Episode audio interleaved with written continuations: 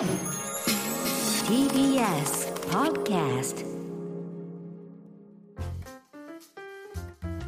さてこの時間は講談社プレゼンツ金曜開店砂鉄道書店をお送りします。このコーナーは講談社から刊行されている書籍から毎月1冊を選んで1ヶ月にわたって私武田砂鉄が読み解きながらああだこうだ考えてみようという企画でございます。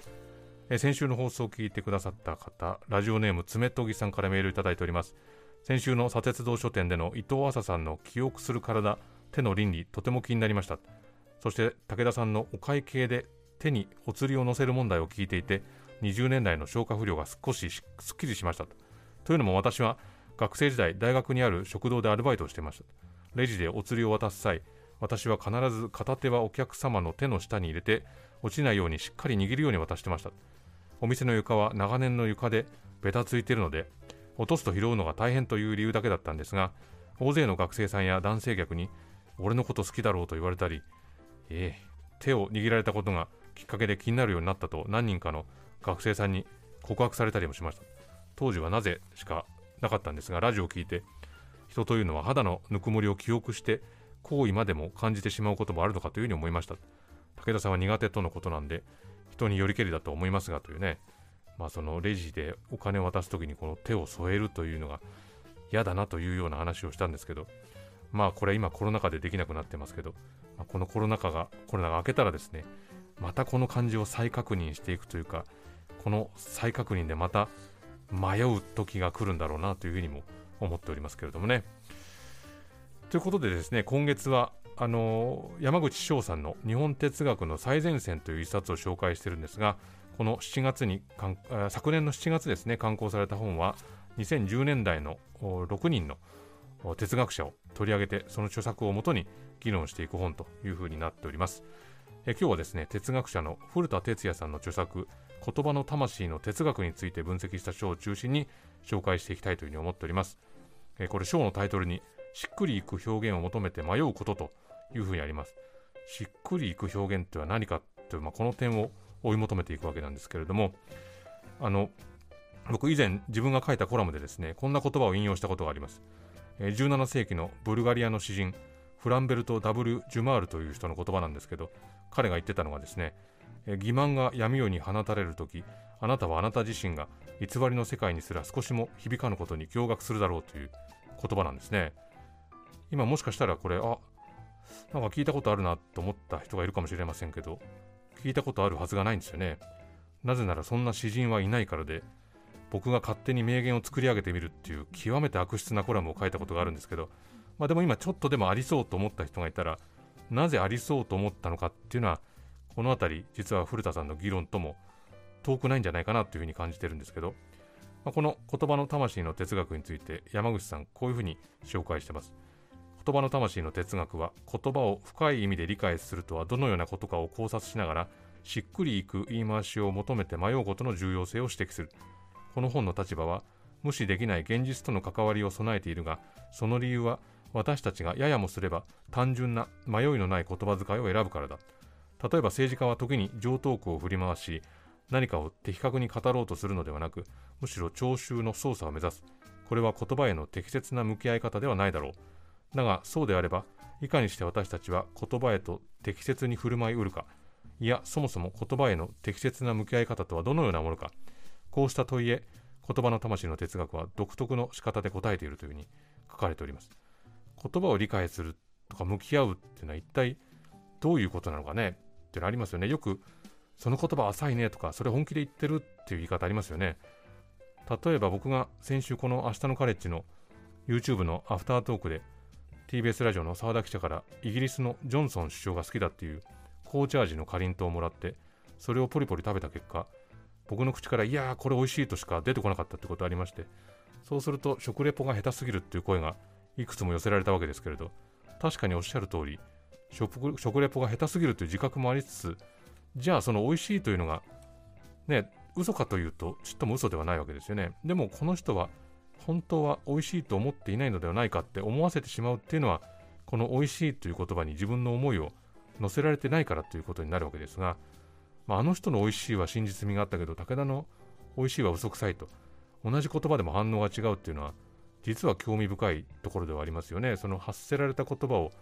どう受け止めるかっていうのはとても繊細に行われているわけですね。でこの言葉を深く理解するってどういうことかっていうことを考えるために古田さんはいくつもの文学作品を取り上げてるんですけれどもその一つがですねウィーンの作家のホーフマンスタイルのチャンドス教の手紙という作品を取り上げてましてこれがどういう作品かというと伯爵家の次男のチャンドスが言葉の深みの体験を創出するという、まあ、自らの精神的な危機をですね一人称的に記述する作品なんですけれどもこの若くして戯曲作家として成功していたチャンドスがですね20代半ばになって突如世の中との調和が取れなくなっちゃう。でそれはそれまで普通に使えていた言葉がですね馴染みがないものというふうに感じられるようになってしまったっていうんですね、まあ、言葉が馴染まなくなるってどういうことかというと古田さんこういうふうに書いてます。よく見慣れた一文のはずなのにその言葉の並びを今初めて見たかのように一つのまとまりとして捉えることができない。正直徳善人悪人精神魂肉体等々の言葉を人が話しているのを聞いても自分が口に出そうとしてもこの言葉がそれぞれ持っていたはずの固有の色合いが曖昧になってあたかもそれらの輪郭が失われてしまったかのような感覚に襲われるっていうふうにあるんですね。まあ、自分の知ってる言葉の意味が失われてしまったこと、まあ、その苦しみを手紙にしたためているんですけれども、まあ、この山口さんがですねこのチャンドスの状態は極端なものではあるけれども多くの人は似たようなことを経験したことがあるはずだっていうふうに書いてるんですね。まあ、これをあの私たちの生活に置き換えてみると、まあ、この1、2年だとあの安心安全なんていう言葉がその言葉の一つと言えるのかなというふうに感じますね。まあ、あの新型コロナについてだとか、まあ、あるいはその最中に開催されたオリンピックについて、まあ、メディアがとかですね、国民がもしこういうことになったらどうなんですかとか、こういう情報入ってきてますけどどうなんですかというふうに聞いても、いや安心安全を最優先にというふうに繰り返してましたけど、まあ、本来、そういう不安な気持ちを抑えるために使われていた言葉っていうのが意味を失って、むしろ逆の意味を持つようになって、むしろこう不安を膨らませる言葉にさえなっていきましたけど、そうするとやっぱり問いかける方と答える方の信頼関係っていうのが築けなくなって、その言葉がこう虚しく泳いでるような感じになってしまったというのを覚えてますが、まあ、この言葉を深く理解できてる、あるいは浅い理解しかできてないっていうのは感覚的なもんですけれども、まあ、例えば山口さんは自分はみんなで集まって頑張ろうって叫ぶのが嫌いだっていうふうに書いてるんですね。まあ、正直言ってこういう場合の頑張ろうが何を意味しているのかよくわからない。とはいえ、周りに同調し、他の人と声を合わせて頑張ろうということはできる。だから私はこの言葉を浅い仕方で理解しているというような書き方をしてるんですけど、まあ、このチャンドスという人がですね、正直とか精神とか魂といった言葉に何の意味も受け止められなくなってしまったように、こう自分が安心安全という言葉でむしろ不安になっちゃったようにですね、あるいはこの山口さんが頑張ろうという言葉が不快にさえ思ってしまうように、言葉っていうのは、こう、いや、深く理解してるぞっていう実感とか感覚がないと、結構簡単に自分からさーっと離れていっちゃうもんなんですね。まあ、だからこそこの言葉っていうのはしっくりくるとかしっくりいくっていう感覚が必要なんだっていうふうに古田さんは言ってるんですけれども、まあ、やっぱり何かを説明するときに、ああでもない、こうでもないとやって結局しっくりくる言葉を見つけ出すことができないっていう経験は、まあ皆様いくらでもあると思いますし、それこそこうやってラジオで喋ってますと、その連続なわけですけど、かといってその、ああでもない、こうでもないっていうのを諦めて感動したとか頑張ったっていうことに急いでしまっていいのかっていう話になってくるわけですよね。で、しっくりいく言葉っていうのはどういうものかと、どうやったらたどり着けるのか、こんなこと書いてます。しっくりいく言葉を見つけることはあらかじめ存在していた隙間を埋めるような作業ではない。それはむしろ複数の言葉の間をうろうろして一定の展望を開いた上で何かしらの言葉にたどり着くという過程だと。まあ、ちょっと感覚的な言い方ではありますけれども、え古田曰く、初めに念頭に浮かんできた言葉から類似しつつも異なる別の言葉へ連想を広げまたその言葉からもさらに連想を広げていくというそうした一連の実践そのものがウィトゲンシュタインによればまさしくしっくりくる言葉を選び取るという実践に他ならないというふうに書いてます、まあ、ウィトゲンシュタインというのが古田さんが研究している哲学者ですけれども、まあ、つまりしっくりくる言葉を選ぶためには多くの言葉を知ってそれを的確に使ったり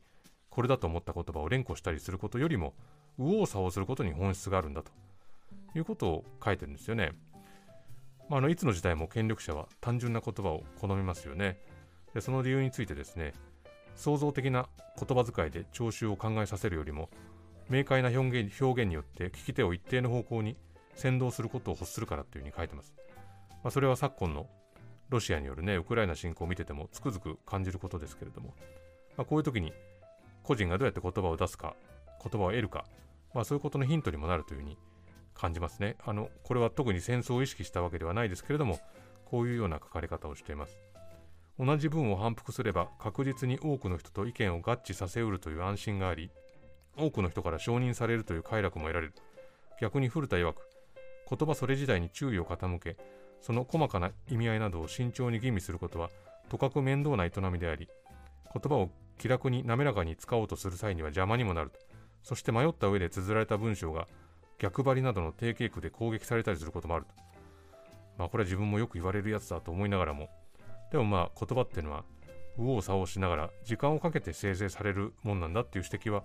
まあ今こそ意識的に受け止めなくちゃいけないのかなというふうにも思いますが、こういうふうに書いてます。言葉のしっくりいく仕様は個々人の意図によって実現するというより、言葉の歴史への敬意のある暮らしの中で人が言語的繊細さを大事にすることによって生成すると。あのま言葉遣いとかですね、言葉の意味をそれこそこう閣議決定とかで決めたりする動きっていうのも政治の中で盛んですけれども、まあ、それがいかに言葉っていうものを軽視してるかっていうのが分かりますね。まあ、言葉っていうのはめんどくさいけれども単純化させると危ないと。であるならばこう右往左往しながら時間を考えて時間をかけてですね考える方を優先したいということを私は思いますし、まあ、この山口さんの書かれている本からですね感じ取ることができましたね。え来週も山口翔さんの日本哲学の最前線を紹介しながら話を進めていきます。また、このコーナーはポッドキャストでも配信しております。ぜひそちらもチェックしてください。以上、金曜開店砂鉄道書店でした。